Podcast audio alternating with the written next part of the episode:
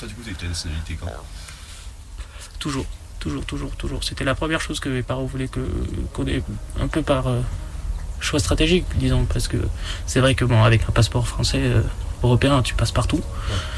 Et avec un passeport bolivien, tu passes nulle part. Ce qui fait que j'ai toujours eu euh, la carte d'identité bolivienne et euh, le passeport français. Mais jamais l'inverse. Jamais eu le passeport bolivien et euh, jamais eu la carte d'identité française non plus.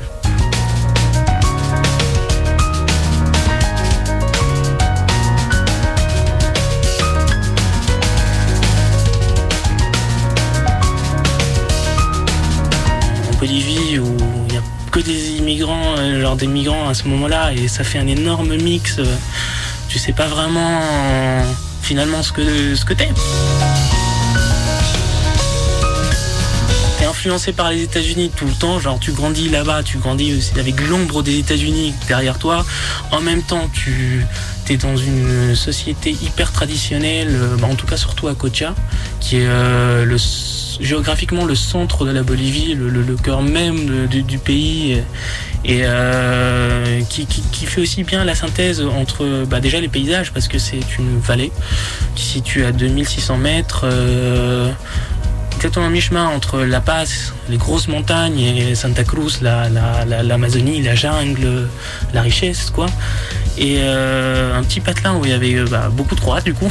beaucoup de Croates, beaucoup de migrants, et petite, euh, une petite ville, troisième ville de la Bolivie quand même, mais avec un énorme esprit de village où t'as tout le monde qui se connaît. euh,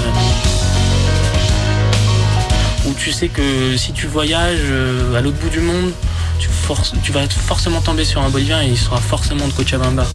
Moi, je suis né là-bas en fin des années 90. euh, après, je suis tout de suite venu en France. Pendant deux ans, on a habité en France avec mes parents à Paris, jusqu'à bah, la naissance de mon frère Mathéo. Puis on est rentré. Ce qui fait que quand j'ai été petit, je crois que j'avais commencé par parler français, ou je commençais à parler français, mais euh, avec euh, bah, le retour euh, et la scolarisation surtout, euh, l'espagnol est redevenu sur le premier plan. Et euh, du coup, bah, à la maison, c'était toujours français avec ma mère, mon père strictement genre que en espagnol. Euh, le milieu dans lequel on était, bah, c'est forcément de l'espagnol. Et euh, avec mes frères, bah, du coup, euh, surtout avec celui qui me suit, euh, celui qui je suis vraiment rapproché, parlait qu'en espagnol. Même si le français n'était pas une barrière en tant que soi, mais on la pratiquait pas outre mesure.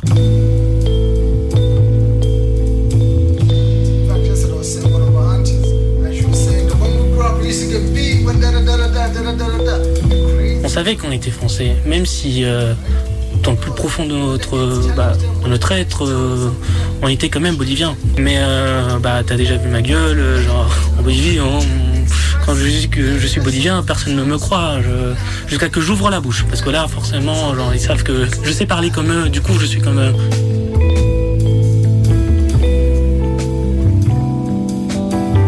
Mais visage, voilà, devant, je passe pour un gringo, pour un, pour un étranger, pour un américain, tu vois. Ce qui est, ce qui est détestable, mais bon.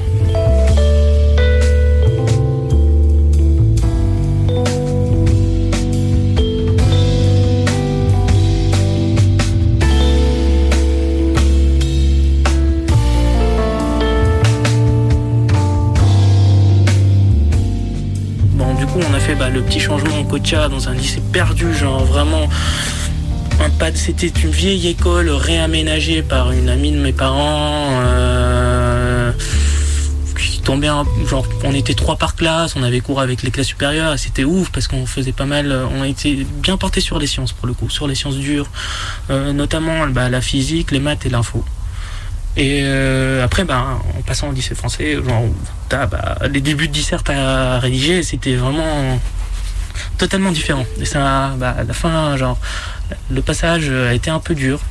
Déjà, d'avoir des cours en français dans un système français, euh, c'est, pas évident. Je me souviens que, dans ce lycée, ils me demandaient explicitement d'écrire euh, sur des feuilles CIS. Et ça n'existe pas du tout en Bolivie. Du coup, tu l'achètes.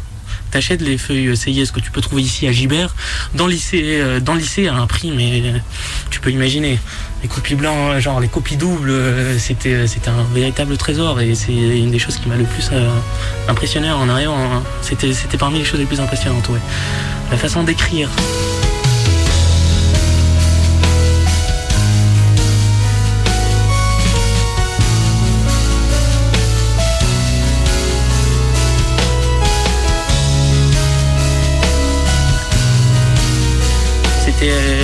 C'était un gros challenge. Donc la rédaction en la française, non seulement par euh, bah, déjà l'orthographe, la grammaire, la syntaxe de la langue, mais aussi bah, la façon de raisonner hein, qui est totalement différente, opposée même. Euh, tu passes euh, bah, déjà à structurer ta, ta, pensée de façon très logique, très rigoureuse, réflexe qui n'existe pas chez les Boliviens.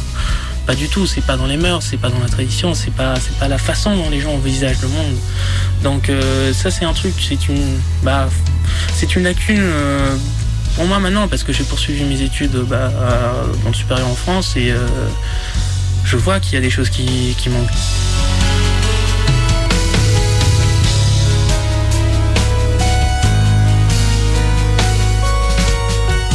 Commencé à écrire en français à partir de mes 16 ans. Après, ça va, j'adore les, les, lettres, c'est vraiment la voie que je voulais entreprendre et je lisais énormément. Donc, j'ai pu m'adapter. D'ailleurs, j'ai commencé par faire une première S et j'ai viré au bout de deux semaines en L parce que je voulais faire des. J'avais pas de mauvaises notes en S, mais je voulais juste faire euh, de la littérature et je me suis retrouvé être le premier de ma classe pendant deux ans d'affilée. C'est sûr que les gens qui étaient avec moi en L, euh, ils n'étaient pas là parce qu'ils voulaient faire des lettres, ils étaient là parce qu'ils n'ont pas pu aller en S ou en ES. Donc ça changeait un peu la donne, mais j'étais vraiment motivé, euh, j'aimais bien ça. Et euh, c'est un peu pour cette raison qu'ensuite, euh, bah, vu que je ne savais pas vraiment ce que je voulais faire, euh, on m'a fait conseiller de faire des prépas.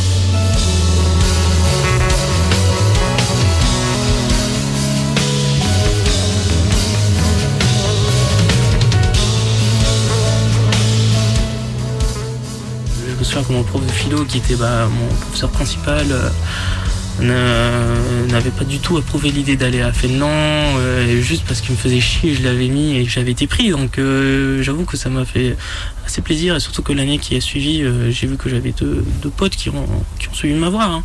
Bon après les deux se sont retrouvés à la fac, comme moi, ce qui est plutôt cool. Parce qu'on s'est retrouvés, on s'est dit quand même, c'est bien, on adore la littérature et tout, mais c'est c'est vraiment un truc très français, tout genre qui, qui, qui, qui, est vraiment inaccessible. Euh, inaccessible, non pas, pas dans l'absolu, on peut toujours euh, trouver des exceptions, mais euh, qui quand même assez marquant. C'était un des points auxquels on tombait tous d'accord, non cette façon de voir les choses à la française. Et d'ailleurs, quand je vois mes potes, c'est toujours comme ça qu'ils parlent, genre les Français, ils se considèrent pas parmi eux, alors que genre eux, ils ont eu une éducation française depuis la maternelle. Moi, j'en ai pas eu.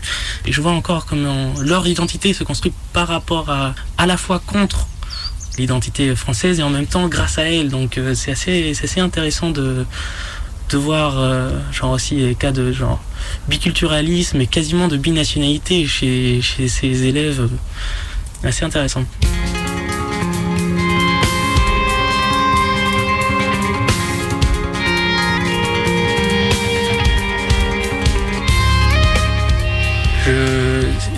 C'est dur de se trouver entre deux mondes. C'est vraiment très dur. C'est un peu euh, l'histoire de, ma vie euh, à moi et celle de mes frères. On s'est toujours retrouvés entre les deux. Et au début, j'avoue que je le voyais un peu de. J'étais pas très. Comment dire Pour. J'aimais pas. Quand j'étais gauche, je voulais être bolivien. J'étais bolivien. Je, voulais pas être français. Ça a pris du temps. Ça a pris du temps. Je pense que vraiment l'année en prépa, c'est ce qui m'a remis, euh, qui m'a fait découvrir des énormes, des énormes qualités que je peux trouver dans cette culture euh, et qui finalement s'en est mienne aussi, quoi. comme je t'ai dit, la seule famille que j'ai, c'est de la famille française, donc euh, j'ai grandi quand même avec un esprit assez, assez à la française, dans un milieu totalement bolivien et c'est dur. C'est c'est assez dur parce que finalement on se sent pas vraiment ni de l'un ni de l'autre, euh, ou les deux à la fois, mais, euh, mais c'est quand même, je trouve finalement, aussi un grand atout euh, qui permet de, voir les choses avec un peu plus de recul en tout cas. Moi, j'ai toujours perçu un peu comme ça.